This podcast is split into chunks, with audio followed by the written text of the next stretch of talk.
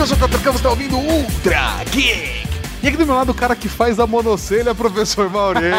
Festa junina é a minha época predileta do ano. Eu tava falando que você tira, verdade. você falou, faz a monocelha, eu faço mesmo. Na Não, você faz junina. a egípcia, mas tira a monocelha. Acho que eu fico- eu fiquei confuso essa história. Temos o prazer de gravar esse programa com essa mulher que é uma companheira podcastal, Ira Croft. Olá! Olá, Tato. Olá, Ira. Maurício. Seja bem-vinda ao. Ultra Geek. Seja bem-vinda. Eu estou muito feliz de estar aqui na Casa Geek. Faz tantos anos que nos conhecemos. É, É a primeira vez que estamos Caramba, aqui É verdade. juntinhos. Gravando podcast, o Trageek, isso foi uma falha que estamos nos redimindo hoje. Eu acho que estamos tão acostumados a estar nos eventos, batendo papo, tirando fotos, que acabamos levando por aí mesmo. Essa, né? essa vida de glamour, viu? essa vida de glamour. Passa um whisky, por favor.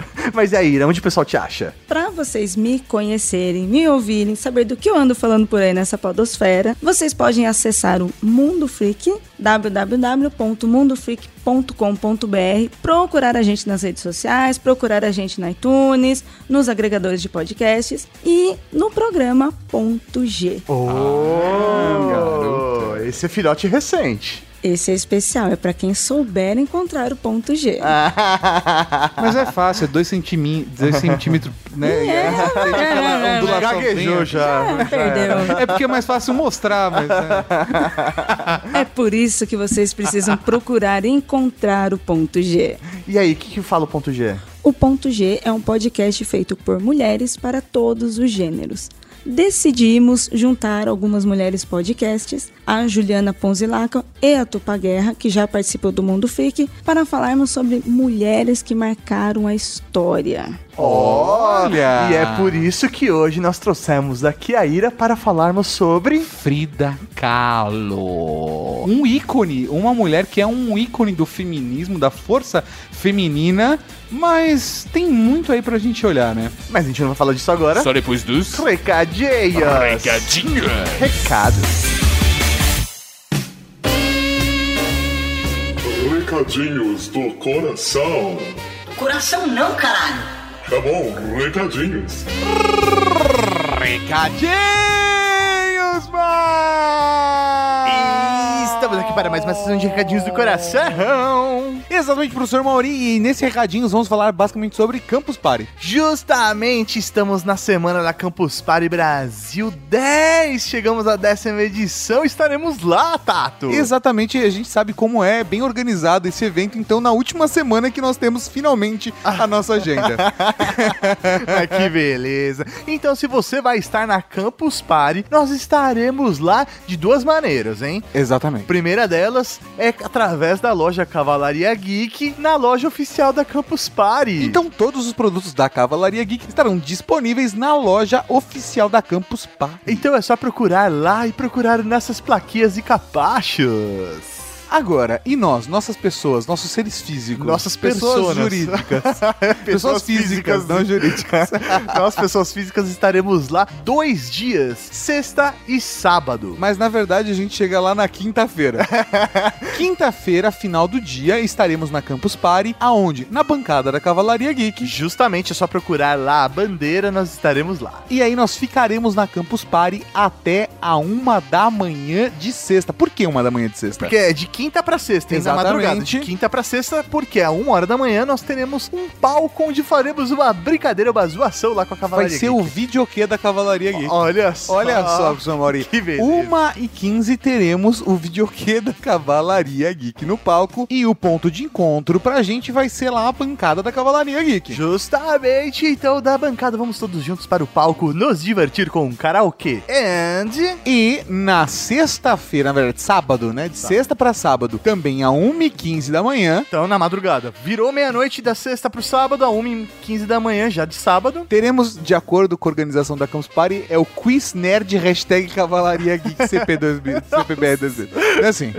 Então a gente vai ter, vai tipo um show do milhão. Um show do milhão. É um show do milhão com Uma apresentação. É uma batalha de geeks com a apresentação minha do professor Mauri, da Caçadora de Demônios Interdimensionais e o Capitão América da Cavalaria Geek, todo mundo junto no palco. Que beleza, isso aí. Vamos fazer a festa na Campus Party. Vai ser uma bela bagunça, professor Mauri, mas. Ah, eu não vou na Campus Party. Não tem problema, porque no sábado, dia 4 de fevereiro, às 6 horas da tarde, estaremos todos no Blue Pub. Isso aí, vamos aproveitar toda a Cavalaria Geek que veio para São Paulo para o evento e vamos nos reunir no pub, no Blue Pub, para tomar uma cervejinha e fazer o encontro da Cavalaria Geek.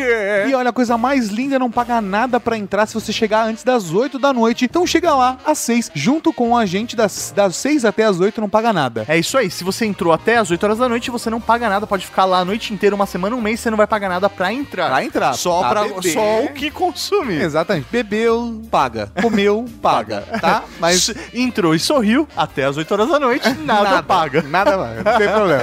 Você pode entrar às 8 e ficar. Entrar às 10 pras 8, vai e ficar até as 4 da manhã. Não tem problema. É isso aí. Tá de graça. Só paga o que consumir. O link para o evento está aqui no post. Lá tem as informações mais detalhadas de endereço. Então é próximo da Paulista, próximo do metrô. É o local onde a gente sempre faz o encontro da Cavalaria Geek aqui em São Paulo. E já fica pra vocês também aqui a comunidade da Cavalaria Geek na Campus Party. Clica se você não entrou ainda, se adiciona lá pra você saber onde encontrar a gente, onde se comunicar com a gente com toda a Cavalaria Geek. É isso aí. Então nos vemos na Campus Party. E tem mais uma coisa. O quê? Essa semana, por forças maiores, não teremos leituras de e-mail. Justamente, não, não queremos atrasar o Ultra Geek, então vai sair na segunda-feira bonitinho, mas sem a leitura de e-mails. Mas semana que vem voltamos com toda a programação normal. E a gente ama muito, viu? Você é um amor, a gente tá morrendo de saudade de fazer leitura de e-mail, aqui não dá. Não, deu. É isso, a Cavalaria Geek que tem agora. que Agora, tá Agora tem podcast, podcast, podcast. podcast. Quando era criança, ela queria ser um menino, se vestia feito menino. Ela era alguém, é, era uma figura muito, muito original, até heróica, especialmente para o México, porque para uma família mexicana tradicional, ter uma menina que se vestia feito homem, que vestia terno, usava boné e colocava gravata, isso deve ter sido um tremendo choque, especialmente para aquela mãe limitada dela, não? A vida inteira foi um grande e enorme risco e ela se dispôs a viver daquele jeito.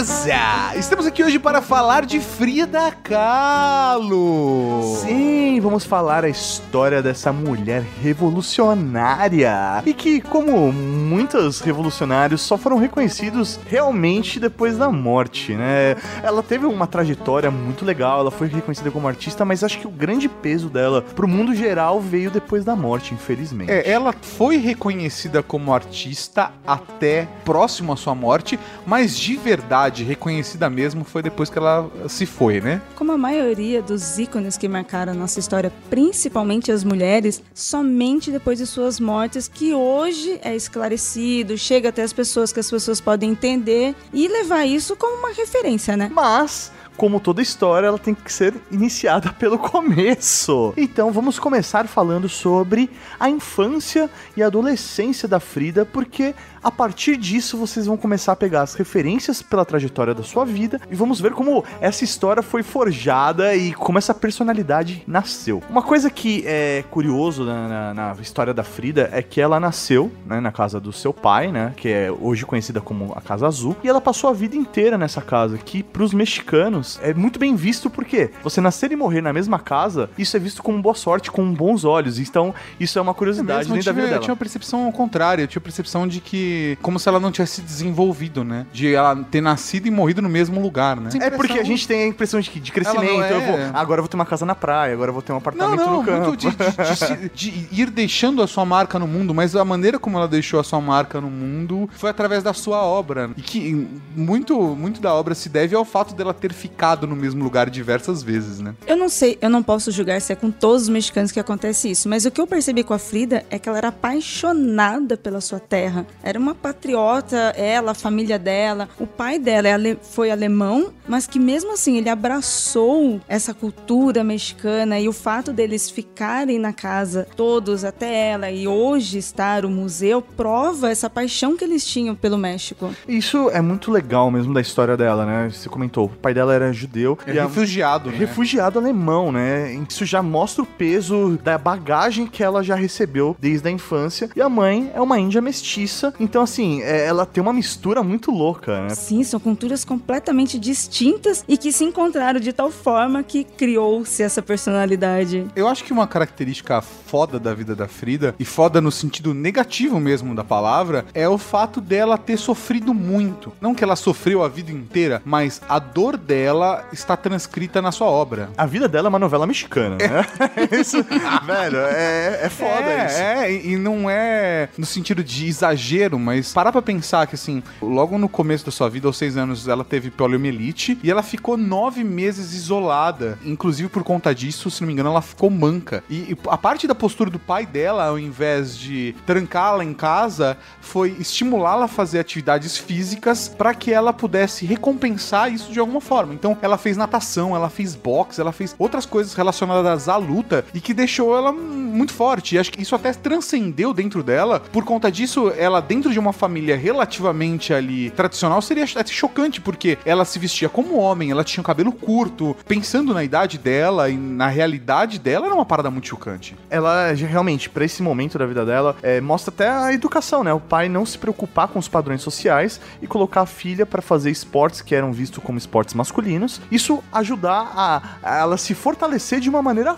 física mesmo, né? Através do exercício físico, ela se fortalecer. Mas eu acho que isso acabou até influenciando um pouco na personalidade dela mesmo, porque com o passar do tempo, o passar dos anos, ela dizia que ela queria ser menino. Então ela se vestia como menino, usava boné, ela na adolescência usava terno, né? Roupas principalmente masculinas. Então não sei se essa educação ou até a forma como o pai conduzia ou até o grupo social com quem ela se relacionava acabou influenciando. Mas é engraçado a gente ver alguns artistas, e a Frida de fato tá muito à frente do seu tempo, trabalhar com essa característica da androgenia, né? Que veio repercutir na nossa cultura muito mais adiante. Mas pensar em ela trabalhar e se desenvolver como uma figura relativamente andrógena no começo ali do século XX é realmente uma coisa chocante. Eu acho que isso é o ponto principal. Era uma época que muito mais difícil para uma mulher ter destaque, quanto mais ainda uma menina. Então, como você falou, imagine uma criança aos 9 anos ficar trancada, ter uma- um problema de doença em que,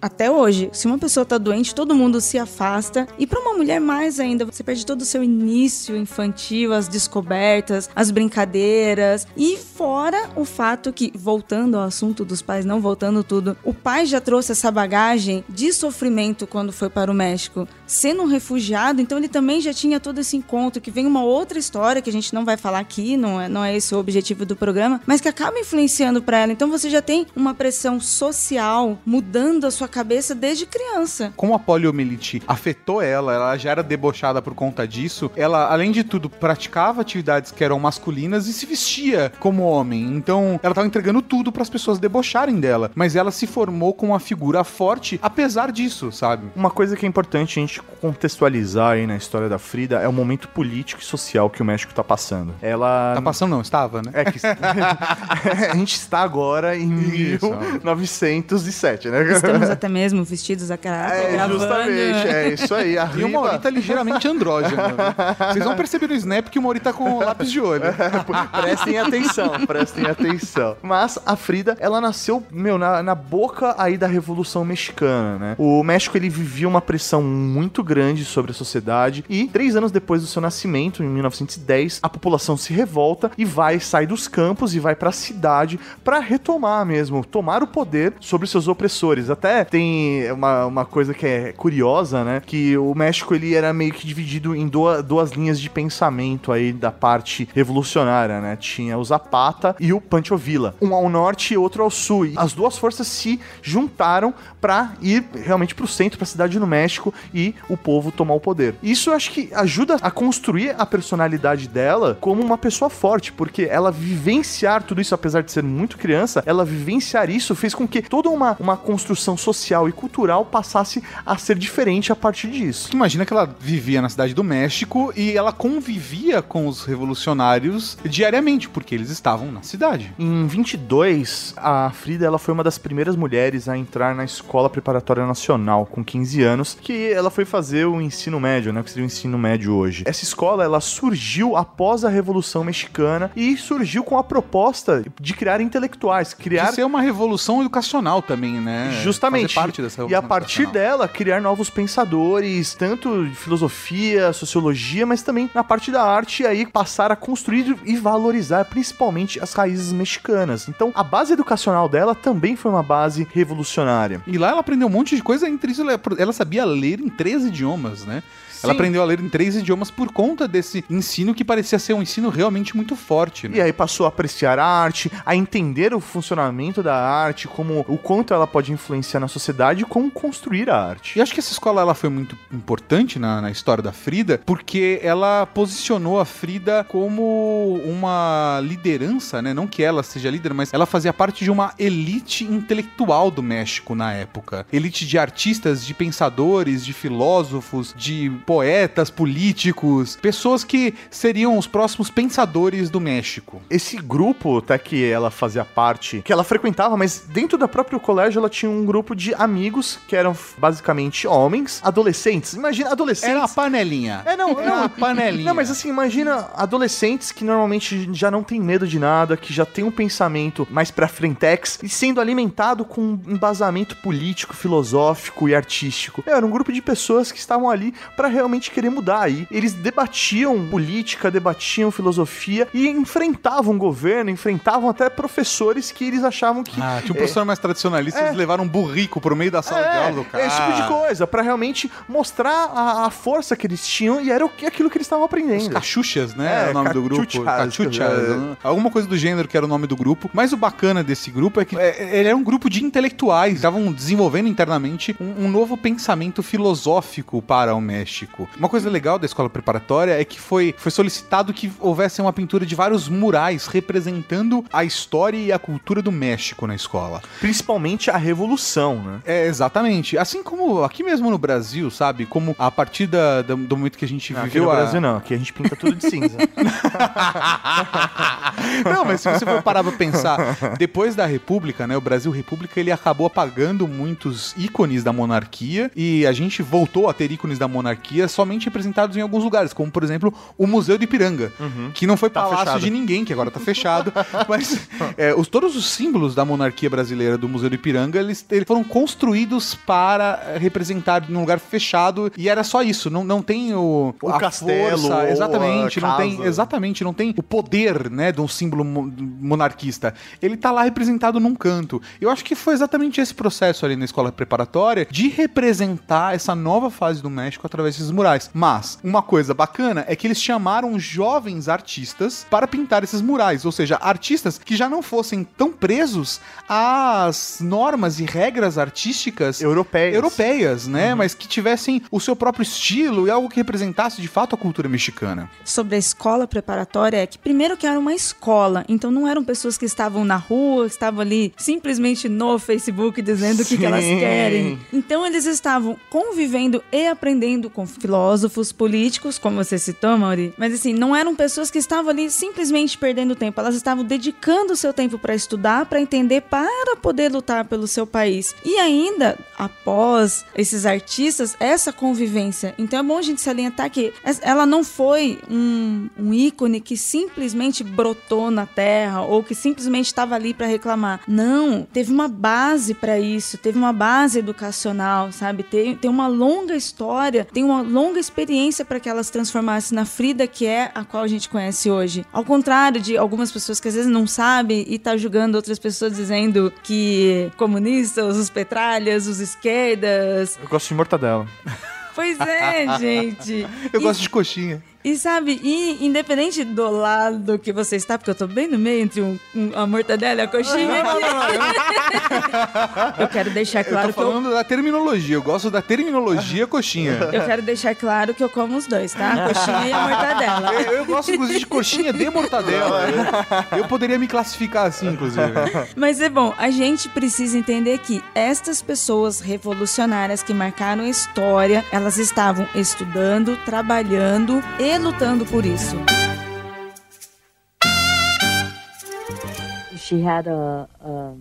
Havia um espelho na cama e ela conseguia se ver. Pintava outras pessoas, mas o principal modelo era ela, não? Ela foi invadida por ela mesma. Ela foi invadida pela própria doença e pintava a si mesma.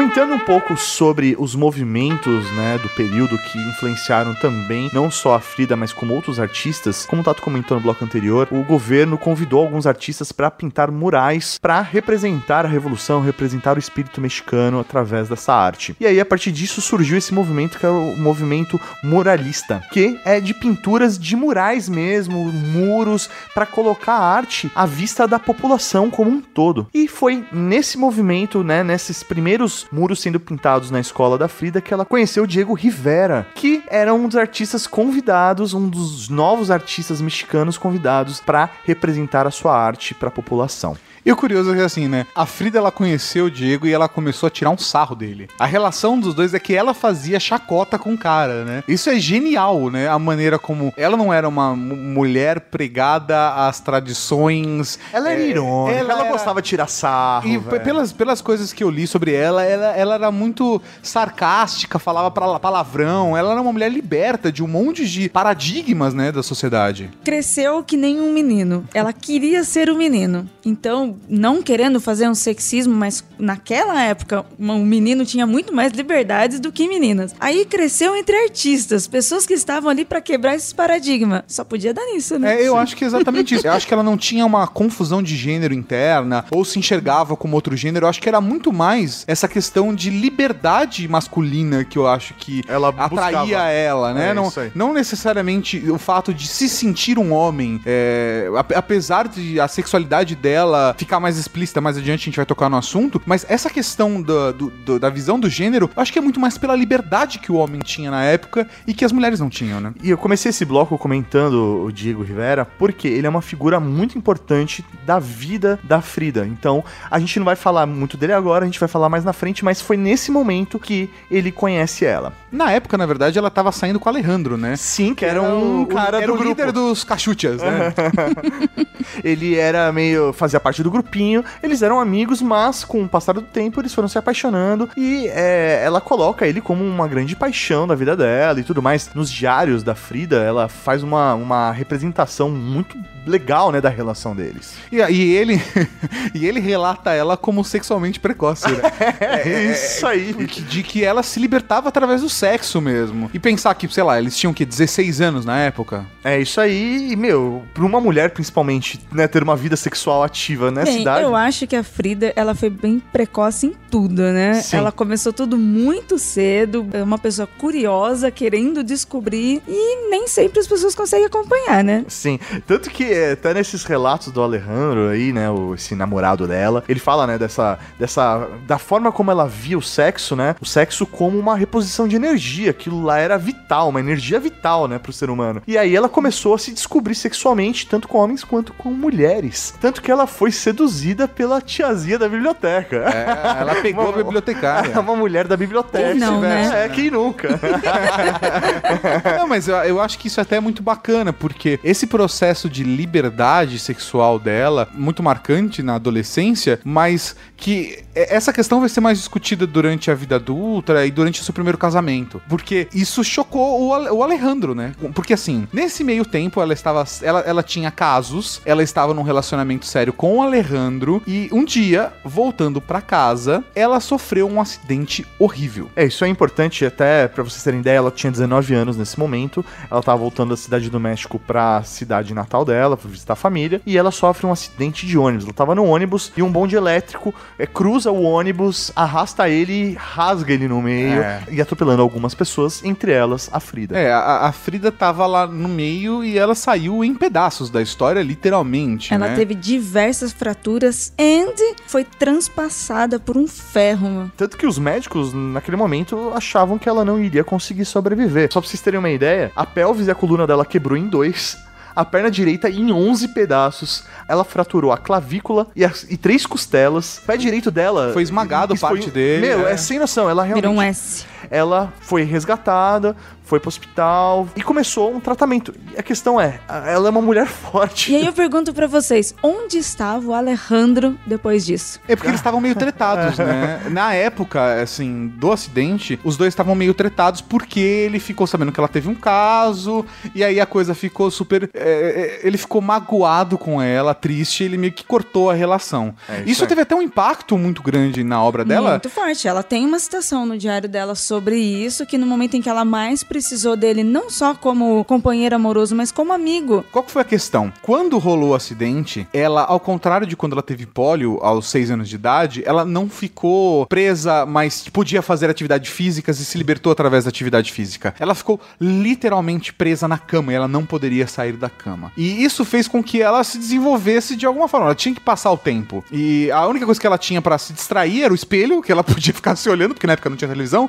não tinha Netflix, internet, Facebook. É porque Kindle. colocaram um espelho em cima do teto, em cima da cama dela. Para ela poder se ver e a pintura, que ela decidiu começar a. Ela viu como um po- poss- possível processo de libertação através da pintura. Ela começou a estimular a parte intelectual dela. E né? mais uma vez foi um incentivo dos pais. Foram os pais que montaram uma gambiarra em cima da cama dela, Meu, colocaram pra es- colocar tela, né? Não, e sim, um espelho gigante na frente, a tela enorme em cima da cama, todos os objetos, tudo que ela precisava pra pintar. Os pais montaram isso e a mãe dela que incentivou para que ela pudesse eh, exteriorizar alguma coisa, tivesse uma atividade. E aí, o primeiro quadro que ela pintou foi um autorretrato, porque é o que ela via, mas ela fez esse autorretrato para dar para o Alejandro. E o Alejandro é, foi pedindo para o Alejandro para que ele colocasse na casa dele numa altura que ela pudesse, para que ele pudesse olhá-la nos olhos, né? É, isso aí. E aí eles reataram durante um verdade. tempo por conta disso. Ele aceitou o pedido de desculpas dela, enxergou ela como quem ela era e aceitou esse pedido de desculpas. Então eles tiveram mais um tempinho de relação aí. Ainda falando sobre esse início da Frida como pintora, como artista, o que vale a gente destacar aqui é que esse primeiro autorretrato, antes dele ser um presente, antes de- dela até começar, quando os pais começaram a incentivar, é meio difícil até eu falar sobre obra, porque eu não sou artista, me inspirou, como que é meio difícil, mas vamos ser um pouquinho mais práticos, né? O que, que ela tinha dela? Ela estava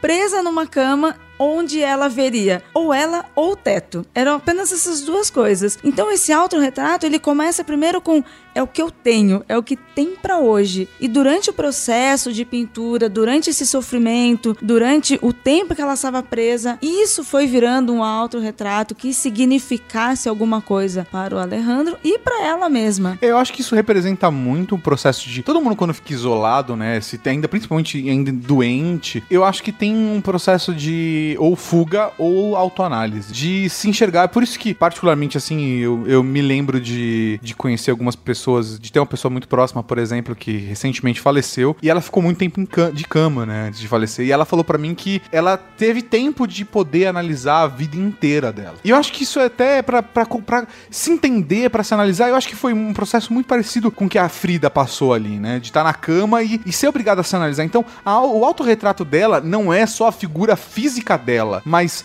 a, partir disso a gente vê que as pinturas dela são representações de aspectos e experiências dela. Como ela enxerga o mundo, né? Como ela Exatamente. enx- enxerga o que tá E acontecendo. A verdadeira desconstrução. Hoje em dia, assim, as pessoas usam tanto essas palavras pra tudo, né? Desconstruir isso, de- desconstruir aquilo, mas ela já estava trazendo isso lá atrás com tudo isso que ela estava vivendo. Ela já tinha uma má experiência quando ela teve a poliomielite, já não tinha sido bom, e aí ela teve essa péssima experiência. Então, quantas coisas ela precisou desconstruir dentro de si, fazer essa análise, entender o que estava acontecendo com ela, a sua volta para poder chegar a essa pintura. Enquanto hoje a gente tá É, Né? é, é, se- é, não, é difícil você se, se enxergar, né? É, é muito complicado. Eu acho que até você, como ser humano, quando você se entende, você fica mais completo Sim. e a vida fica até mais fácil. Mas os né? piores monstros são o que você esconde no seu próprio armário, cara. Isso é. eu- acho que tirar os próprios esqueletos ali é que é a parte mais dolorida do processo de crescimento. E eu acho que ela, assim, cresceu muito, se desenvolveu muito e se fortaleceu muito é, com, esse, com esse processo de cura. que foi relativamente longo, ela ficou É. quase um ano aí de cama, mas é, continuando a história dela, né, é, aos 21 é quando ela realmente está mais recuperada, ela usa próteses, né, no, no corpo pra conseguir é, lidar com todas as, as Dificuldades de dificuldades, justamente coletes e tudo mais, mas ela já está recuperada e já começa a conviver novamente em sociedade. E, principalmente, eu acho que qual é a sociedade que ela escolheu pra conviver, né? Sim, ela vai pra cidade do México e a cidade do México é, é o símbolo da mudança dentro do- da estrutura social mexicana. Por quê? Você tem no interior da- do, do país aquelas tradicionais famílias da classe média, onde é, não se fala palavrão, onde as mulheres são extremamente recatadas e do lar, sabe? É- essa situação. E você tem um grupo de intelectuais falando: não, eu quero liberdade, liberdade de expressão, liberdade sexual, liberdade de fazendo pensamento. debates políticos, é, debates artísticos, discutindo Marx, discutindo filosofia, sociologia. Isso de fato tem tudo a ver com o processo revolucionário, né, do México. E principalmente a partir desse momento é que o México ele começa a se libertar dessas pressões europeias, né, da- de estilos europeus e, e religiosos também, porque esses artistas eles acabam ganhando uma própria identidade e aí começam a se desenvolver uma cultura local. É engraçado que aí ela reencontra o Diego Rivera, né? E aí é onde de fato começa o relacionamento dela com o Diego. É curioso, porque nessa época o que esse grupo representava e, e até a- o que a sociedade, né? Ele era o limite do que a sociedade aceitava, porque ele era caótico, ele era ateu, ele é, discordava de diversas tradições, né? Isso era um ponto muito forte da personalidade dele, que tem é, diversos resultados, né? Dentro da relação dos dois. Esse- essa relação dos dois foi uma relação muito longa, acabou gerando um, um casamento. Nessa época ela tinha 21 anos, ele tinha 41 anos, sabe? Sim. 20 anos de diferença. Isso chocando a galera, né? E ele já era um artista reconhecido. É, Até mesmo quando ele foi estudar cubismo, ele foi reconhecido pelo Picasso como um grande artista. Então, ele era mundialmente reconhecido como um grande artista. É, eu, eu quero até legal que como o Rivera, ele chocava, né, a sociedade, ele queria, hum, ele era o extremo, né? São alguns extremos, ele era um desses extremos. Quando enquanto rolou a, Revolução Mexicana, ele estava na Europa justamente estudando o cubismo. E quando ele voltou pro México, a primeira coisa que ele fez foi se filiar ao Partido Comunista. Mas ele era exagerado, né, assim, nas atitudes dele, até mesmo des- declarar esse ponto de vista dele, so- sociopolítico, né? Ele falava que chegou a cometer antropofagia, sabe? Assim, era uma coisa que ele declarava ali na roda dos amigos, meio que contando vantagem pra demonstrar o quão solto das amarras sociais e tradicionais ele estava. Eu acho que é, até, por mais que a gente esteja fazendo um programa sobre a Frida, né, a gente falar um pouco da história do Diego é importante porque eles, a relação dos dois é uma relação muito importante. Então, entender um pouco da postura do Diego é importante pra gente entender a relação dos dois e como isso influencia na história dela também. né? Eles tiveram uma relação muito conturbada. Eles eram malucos um pelo outro, né? Exatamente, mesmo sendo tão ligados. E desde quando eles se conheceram, ele, quando eles se conheceram através da arte, ele apaixonou-se pela arte dela também. Ela, ela que foi atrás para que Isso é ele legal. acompanhasse. E poderia ter acontecido o quê? O que acontece em qualquer profissão. Ele poderia ter sentido inveja, ciúme, não ter gostado, ou ter se aproveitado, como já aconteceu outros casos de artistas assim. Mas não, ele se apaixonou pela arte, pela maneira que ela exteriorizava essa arte. Um, ambos tinham admiração, né? Exatamente. Então ela o procura e ele aceita por causa disso. E após, após ter ah, a sua a paixão entre os dois e esse casamento, e aí começa o conturbado relacionamento homem e mulher, né? Porque até que relacionamento todo mundo tem as suas loucuras, né? Com certeza. Eu acho que até eu enxergo a relação dos dois como uma relação de codependência, né? Porque ela é uma relação, eh, eu acho que beira o patológico.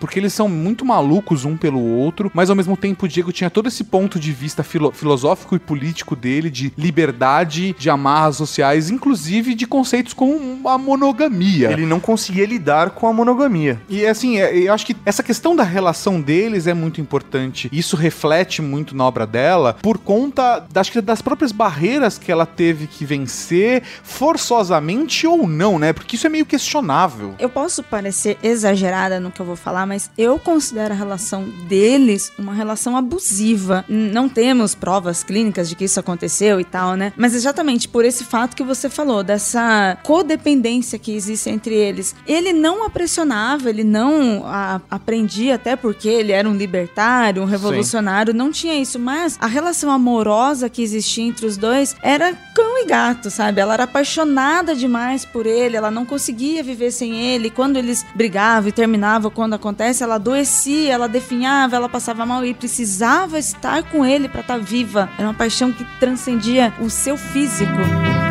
A cidade era a modernidade. Não o local da modernidade, mas a modernidade em si. Se você vivesse, se, se você vivesse na cidade do México, você era diferente, porque o resto do país era tão oprimido pela tradição, pelos costumes e preconceitos, que se tornava impossível de habitar.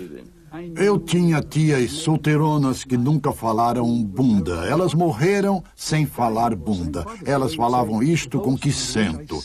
Elas não falavam nem pernas. Pernas era muito audacioso para elas.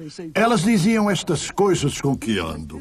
Coisas desse tipo, absurdos assim, faziam parte das formalidades da classe média da cidade do México. E foi contra esse estilo de vida que Frida Kahlo Los Cachuchas e Diego Rivera e Maria Izquierdo e os outros se rebelaram. Eles disseram: Nós vamos ser livres, nós vamos nos expressar livremente, nós vamos amar livremente, nós vamos criar livremente, nós vamos falar livremente. Isto foi um grande rompimento com o passado puritano do México semicolonial, por assim dizer.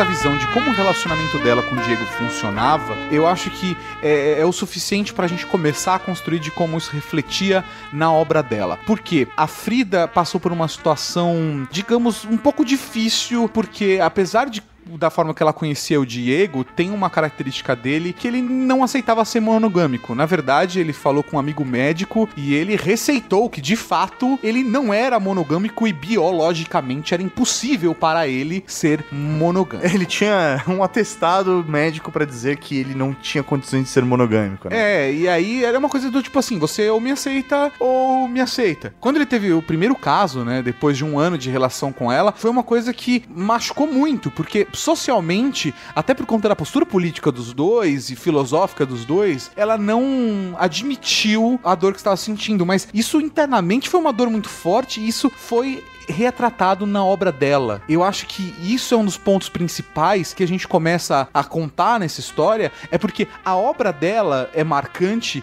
não só pela figura feminina de força, sabe, de ter vencido todas as batalhas e ter conseguido se representar de uma maneira bacana, mas é como essa mulher se enxergava na jornada interna que ela teve de análise do arquétipo feminino, de análise de uma mulher mexicana e das dores da mulher. E tudo isso como ela retratava nas suas obras. Toda a obra dela, em algumas vezes, é comparada com uma obra surrealista, né? Mas ela, ela não aceitava o termo surrealista porque ela não estava inventando, isso não era uma realidade fora, Alternativa. Do, é, alternativa, não era uma coisa que ela estava criando na mente dela. Não, ela estava reproduzindo através dos olhos dela como ela enxergava a sua dor, o seu sofrimento e a sua experiência de vida. Isso também comprova aquilo que você falou sobre a codependência e a desconstrução que a gente também estava falando aqui. Essa relação que ela tinha com o Diego, essa paixão, ela, a Frida desde o começo, ela não era tradicional, a recatada do lar. Ela já tinha um conhecimento sobre sociedade, sobre as, essas quebras de paradigma, mas essa falta de monogamia dele também mexeu com ela. Não pelo lado sexual, mas pelo lado que nós aprendemos como convivência de pessoas, o relacionamento de homem, mulher, filhos em casa. Eu acho que não é pela monogamia ou pela poligamia, acho que é pelo compromisso, né? Exatamente. É o que você Exa- assume como relação, independente se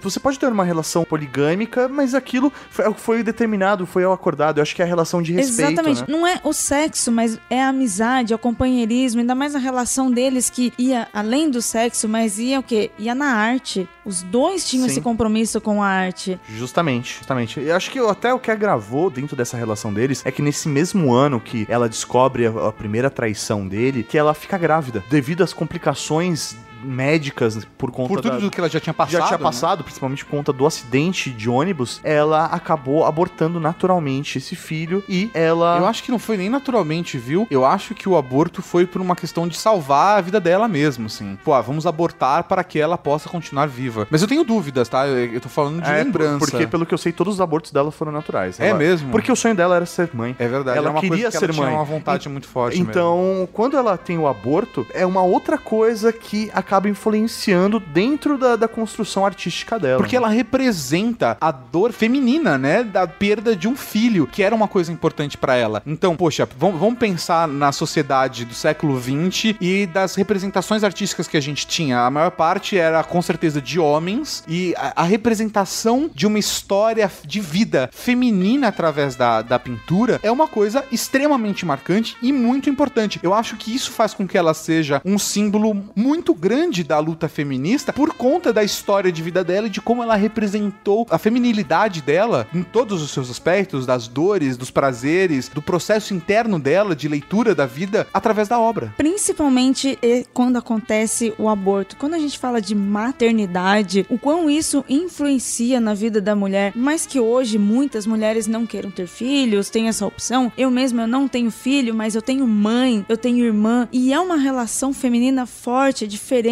Pra uma mulher que quer ter filho, é como se essa relação foi cortada. Então o que você tava esperando, o que você tava desejando, a história que você gostaria de construir com uma pessoa não existe. Sim, você tá gerando uma vida e aquilo foi interrompido, né? Isso é muito pesado. Fazendo um paralelo da história da Frida e do Diego com a- o momento político do México, em 1930, o México passa por uma outra, um outro tipo de revolução, que aí passa a ser uma revolução de direita, né? E um novo governo assume, esse governo, ele tem uma postura muito mais radical para a direita, mais conservadora, mais reacionária, e aí passa a existir uma perseguição aos artistas, aos comunistas, aos socialistas, tanto que alguns foram deportados, outros simplesmente desapareceram, artistas Eu odeio como essa, essa apresentação do termo desapareceram É. em perseguição política, né? É, cara, é complicado, porque se não tem corpo, né? se não tem morte. Desapareceu. Desapareceu. Então, artistas como a Frida e o Diego, eles tiveram que sair do país pra conseguir sobreviver. E aí E o vem Diego surgiu, na verdade, pra ele uma oportunidade de ir pra São Francisco pintar murais, né? Sim, Então- ele foi convidado, né? O que é muito louco porque pra ele ele falou: "Meu, peraí, o maior símbolo do capitalismo tá me convidando pra eu fazer murais mostrando a luta do trabalhador, né?" E falou para ele aquilo era uma oportunidade de esfregar na cara do capitalismo É, e o ele- que é isso. E ele né? mesmo enxergava que comunismo, né, ele teria força e ele nasceria de fato e, e a,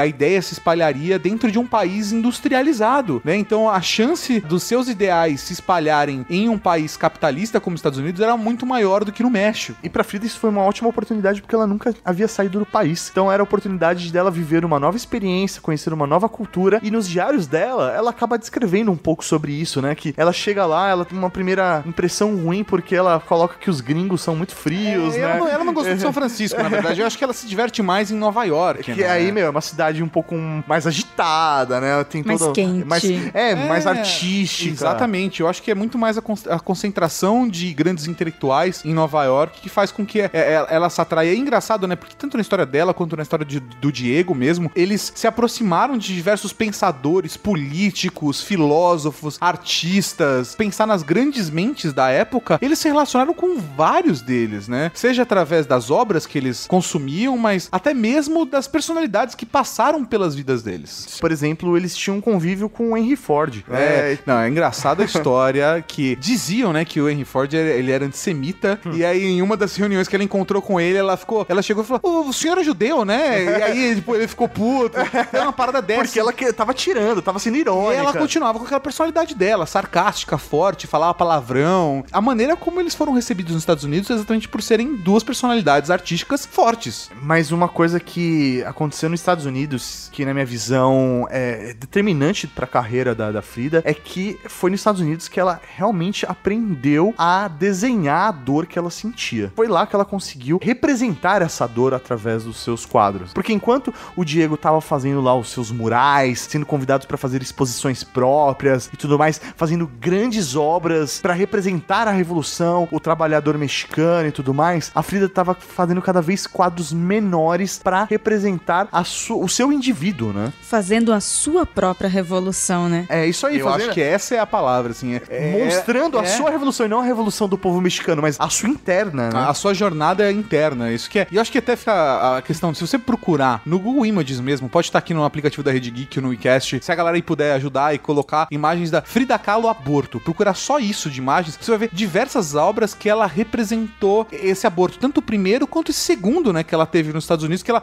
ela teve muito mais esperança ainda de ter o filho, porque chegaram pra ela e falaram, olha, tem mais chance porque está aqui nos Estados Unidos com um monte de especialistas e a gente pode fazer uma cesárea e salvar essa criança. Mas antes dela ter criança, ela começou a sangrar e perdeu a segunda criança também. E a gente nota também nessas imagens o seu amadurecimento como artista. Porque até então a gente estava comentando aqui sobre a sua juventude, como que quando ela começou a pintar e conheceu o Diego. E nesse tempo todo, todas as pessoas em que ela foi conhecendo e estudando cada vez mais sobre pintura. E nesses quadros do aborto, as cores mais claras, mais forte, não só mais forte como experiência, mas mais forte para que o espectador receba essa experiência. É bem legal é, A também. representação do aborto nas obras dela são é, bem chocantes, bem chocantes mesmo. Ainda falando sobre né, essa questão de como a vida dela influencia na obra dela, nesse mesmo ano que ela acabou perdendo o segundo filho, a mãe dela morre de câncer no México. Então é mais uma questão que ela acaba tendo que trabalhar internamente e até de repente aliviando através dos seus quadros. E a vontade dela, porque ela tava desesperada de vontade de voltar pro México, de voltar pra terra dela. E ela teve essa discussão muito forte com o Diego. Eu acho que se não fosse o fato do Diego ter ficado sem dinheiro, né? Porque depois o, o trabalho dele, apesar de ele ser muito reconhecido, parou de ter quantidade de trabalho. E aí ele ficou sem grana. E os amigos fizeram uma vaquinha e ajudaram eles a voltar pro México. E aí isso foi prejudicando mais ainda a relação dela. O Diego teve um outro caso, e esse caso foi muito mais difícil porque foi com a irmã dela. A irmã mais nova, Que era uma das melhores amigas dela. E aí isso fica mais forte ainda. E ela, ainda assim, por conta dessa relação de codependência com o Diego, ela aceita isso. Obviamente, aceita com diversas aspas. E ela começa também a ter outras relações extraconjugais com homens, mulheres, né? Eu acho que essa questão da bissexualidade dela, não só presente na adolescência, mas isso reverbera durante toda a sua vida. E é muito maluco, porque, é, obviamente, depois de é, eles se conciliarem, mas mesmo assim ter discussões, esse, esse período aí de 10 anos, né, dessa relação deles, de casamento deles, tem muitos, muitas idas e vindas, né? E em 39 os dois terminam, eles se divorciam, e pra ela é um processo, assim, horrível. E acho que ela até somatiza muito dessa separação, e ela adoece novamente, fica muito de cama. Isso também é reproduzido nas suas obras, até o momento que o Diego tava pra se casar com outra mulher, com uma assistente dele da época, se não me engano, e ele foi levado de novo a enxergar que ele também estava sentindo falta dela, e ele meio que chega nela, tipo, vamos reatar. E essa volta da relação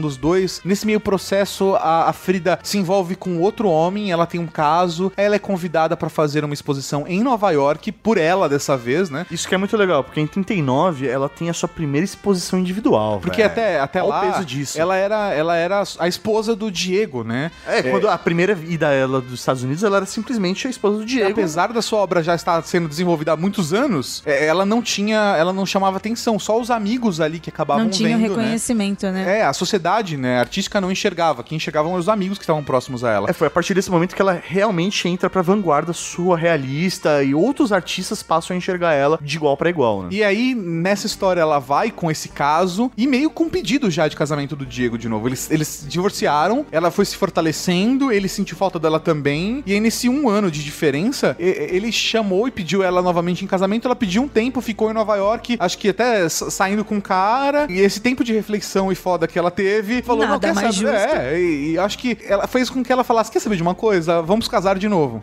E aí, quando ela volta pra cidade do México novamente, aí eles reatam, né? Hum, e tem uma coisa que a gente não falou da relação dos dois, que eu queria só pontuar rapidinho, que é a maneira como eles moravam juntos no México. Meu, isso é muito louco e é, acho que pra mim é a prova definitiva que, velho, ali é cão e gato, eles não tinham amor, eles tinham paixão. Não, não, né? eles tinham, acho que eles tinham amor sim, Ah, mas cara, a relação não sei. dos dois era muito difícil, porque os dois eram, eram pessoas de personalidades, pensamentos muito fortes. Então, eles não moravam na mesma casa, eles moravam no mesmo terreno. Ela tinha a casa azul e ele tinha uma casa branca do lado.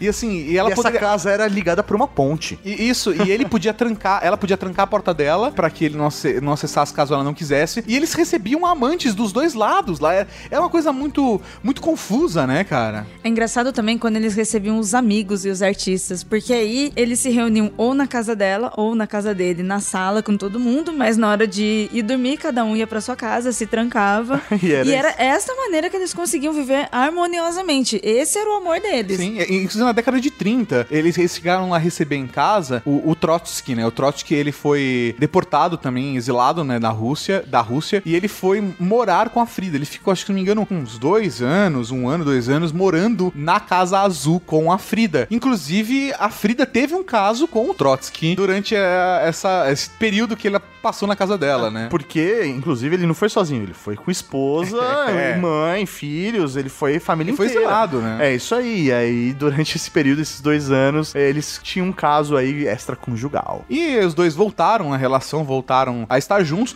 mas acho que aí a relação deles começou a. Eles meio que se aceitaram como estamos juntos, mas mais ou menos, né? Assim, estamos juntos, mas não temos todas as obrigações que um casal deveria ter, né? A, a partir desse momento ela está se desenvolvendo como artista, ela faz exposição em Nova York, ela vai ter, fazer exposição também em Paris. Sim, o Louvre compra um quadro dela. É, ela foi, foi o primeiro quadro feminino ali da, da, da época, né? Contemporâneo a ser comprado pelo museu. Foi mesmo, principalmente sendo de uma artista do México. É. Isso é uma coisa O peso, muito né? marcante, Muito, muito, grande. marcante. É. E a consagração, na minha opinião, pra Frida como artista, como é uma pessoa referência, é quando ela passa a dar aula, né? Ela vira uma professora de arte numa escola mexicana. Então, é, isso é a prova. Eu acho que até pra ela mesmo isso é algo importante, porque ela passa não ser somente uma artista, mas passa a ser uma referência e ensinar e influenciar outras pessoas.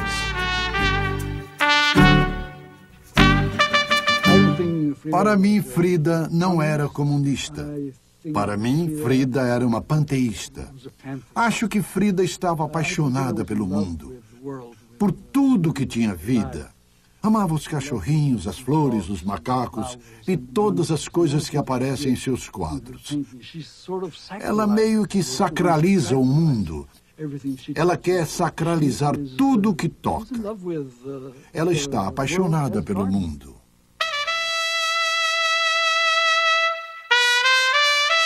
Depois que a Frida ela se torna professora, né, a vida dela meio que entrou em altos e baixos, principalmente por conta da saúde. Novos tratamentos tentaram ser feitos para tentar auxiliá-la, trocaram próteses dela antes, ela usava um colete de gesso, ela passou a usar um colete de metal, mas esse colete de metal ele- Torturava é meio que ela, né? torturava mesmo, porque meu impedia ela de respirar direito e tudo. Mas você vê que começa o que a saúde dela começa A a, se se debilitar. depreciar, né? É um movimento meio que natural da, da, Da decomposição ali da- do ser, né? Sim, porque Ela pô, foi é, com a idade, assim, e não era tão velha, né? Não. Ele tá Não falando é nem de... pela idade, 40 e- mas É. do acidente. Após o acidente, quando os médicos acharam um milagre ela ter sobrevivido, já ficou, entre aspas, decretado que ela teria problemas pro resto da vida. Sim. justamente. Então ela não ia ser uma pessoa que ia envelhecer até Confortavelmente, anos. É, né? exatamente. Mas acho que o principal ponto aí da saúde dela, que influenciou no, no dia a dia dela, foi quando os médicos diagnosticaram que ela precisaria amputar a perna. Que aí, quando ela realmente entra em depressão, continua pintando, mas em depressão, e aí ela começa a fazer os seus últimos quadros, mostrando a dor que ela estava sentindo naquele momento. De novo, né? novamente. Pra vocês terem uma ideia, né? Como a Frida é uma mulher forte, né? Ela passou por tudo isso na vida, ela em depressão, ela continua pintando, mesmo numa cadeira de roda, ela pede pra ser levada numa manifestação contra o governo americano que estava invadindo o Guantánamo. Velho, olha que foda essa mulher. Ela, em cadeira de roda, ela fala: Não, eu quero ir na manifestação também. Olha o poder dela. Pra você ver como como a- a as paixões que a movia, né? A paixão pelo México, pela liberdade, pela revolução no México, a revolução de pensamento, liberdade de, de convivência dos mexicanos e a paixão também pelo Diego, porque ela também dizia em seu diário que apesar de todo esse sofrimento, ele que a salvava desse mundo. Você vê, né? Mas eu acho que até de uma maneira intelectual, né? Sim, É por, pela sim, admiração, por ver exatamente. pelas conversas, né? Exatamente. Eu acho não- que cada um admirava no outro algumas coisas e aprendia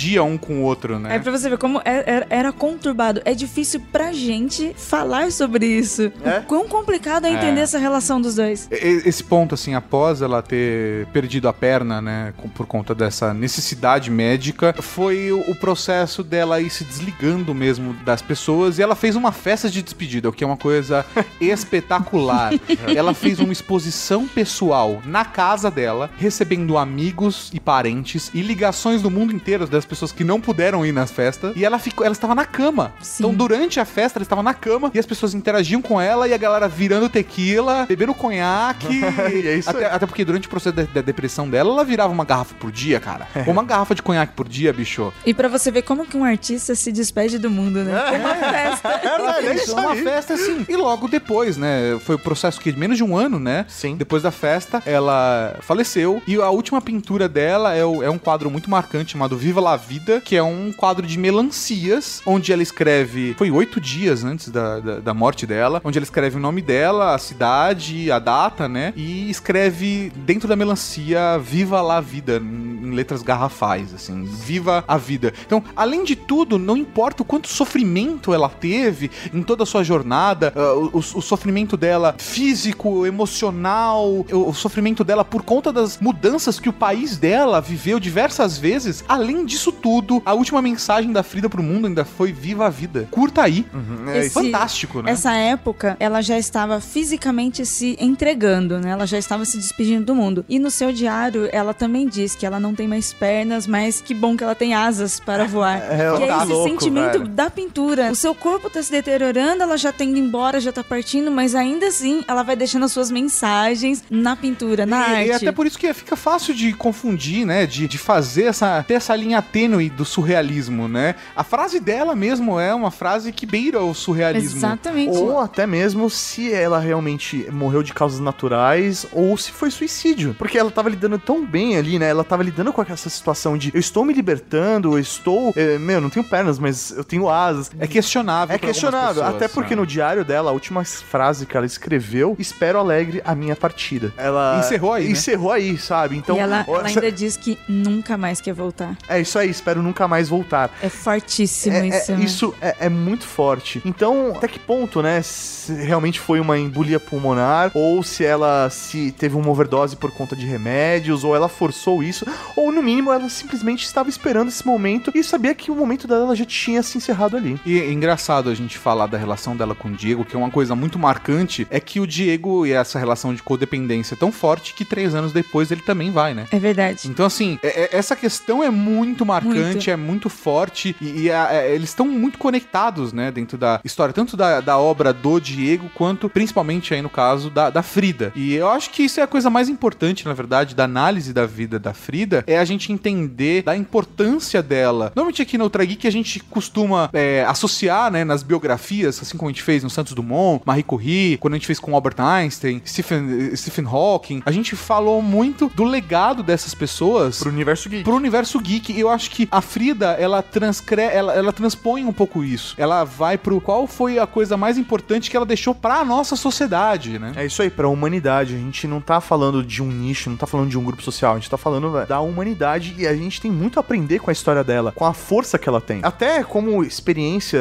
pessoal, é uma história como a da Frida, ela não deveria ter sido contada aqui no Ultra Geek. Você não deveria ver num documentário, isso deveria ser ensinado na escola. Você deveria ter uma aula sobre a vida dela, porque ela vai além do simplesmente sendo uma artista que tem um talento nato. Ela tem uma história de vida que deveria influenciar a vida de todos pra te dar força, você como ser humano, mas além de tudo como mulher, né? A representatividade dela pra sociedade. Mas, mas o é que, foda. o que faz com que ela seja extraordinária não é o fato dela ser uma mulher, né? Não, mas Eu a acho força que ela tem- Exatamente, assim. Ele é um, ela, ela é um ser humano muito forte, marcante, genial, que tem uma história muito rica de vida, tanto de, de alegrias quanto de tristezas, de dores, e tudo isso representado na sua obra. O, o, o foda é que, além de se expressar e de expressar toda essa sua história na sua arte, ela é uma mulher que, na época, não tinha esse tipo de expressão. Então, isso faz com que ela seja mais marcante ainda. Isso não transforma ela em marcante. Isso faz com que ela seja mais marcante ainda porque ela ganha uma representatividade na humanidade. Ela, ela ganha uma força muito maior ainda por conta da importância. Porque, apesar de a gente, em alguns momentos da nossa vida, ter a percepção de que nós vivemos numa certa igualdade de gênero, ela é relativa e ela não é completa. Nós não vivemos uma igualdade de gênero. Ou vocês acham que a gente vive? Nem um pouco, a gente tá lutando longe. pra isso, com É. certeza. E um ponto muito forte que você falou, Maurício, sobre da gente estudar isso na escola. Algo que a gente debate muito lá no ponto G, que eu até nem expliquei no início, mas que nós falamos sobre mulheres que marcaram a história que deveriam ser ditas, deveriam ser estudadas na escola para que a gente tivesse conhecimento. E a Frida, você pode estudar sociologia, filosofia, artes em si, história. Ah, não é história do Brasil, mas é história geral. São coisas que, no mínimo, a gente deveria ter passado justamente para chegar o mais próximo possível dessas diferenças de gêneros que a gente tem hoje, né? Dessa unificação, desse respeito.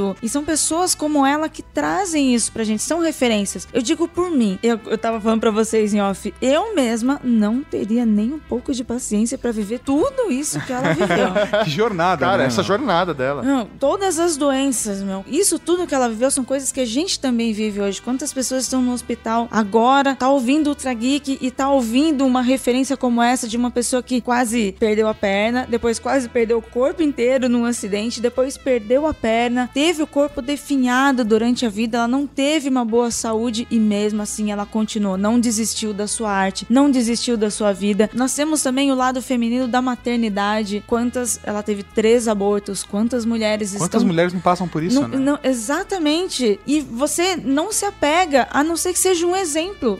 A gente vai atrás disso, de pessoas que viveram aquilo pra você segurar um fiozinho de esperança, de força. E até essa questão do aborto natural é uma coisa que é muito recorrente. Apesar da medicina ter, obviamente, melhorado muito, mas é uma coisa que não se fala. É tabu na nossa socie- sociedade. E aborto natural é uma coisa que acontece. E acontece com frequência. E se você perguntar, eu tenho certeza, na sua família, você vai descobrir pelo menos um ou dois casos. Sabe? De ter uma tia, ou até mesmo descobrir que a sua mãe ou que a sua avó já passou por um aborto natural. É uma coisa que é dita como tabu. Então, representar essa característica da- das mulheres através da arte é muito importante, sim, pra gente poder quebrar esses paradigmas, pra poder ultrapassar essas barreiras. E é por isso, pra mim, que a Frida ela é um marco e ela representa, ela transcendeu. Ela, ela transcende o artista, ela transcende o fato dela ser mexicana, ela transcende o fato dela ser mulher e ela ganha essa representatividade pra nós como seres humanos.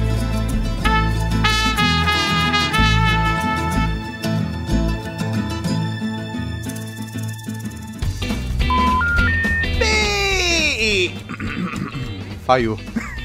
Sei que você ria, dar um extra fantástico, ninguém riu. Não, não, porque Não, eu mas- falei, tava, eu falei, tá concentrado, eu não vou, não vou É, atrapalhar. Eu pensei que você ia fazer uma piada, porque eu falei, eu perguntei se você realmente fazia isso em todos os falar na programas. gravação, né? Sim. Não, gra- eu gra- sempre faço certinho. Aí eu pensei que você ia fazer uma piada sobre isso, pra provar que é. Você acabou de ouvir o Ultra Kick.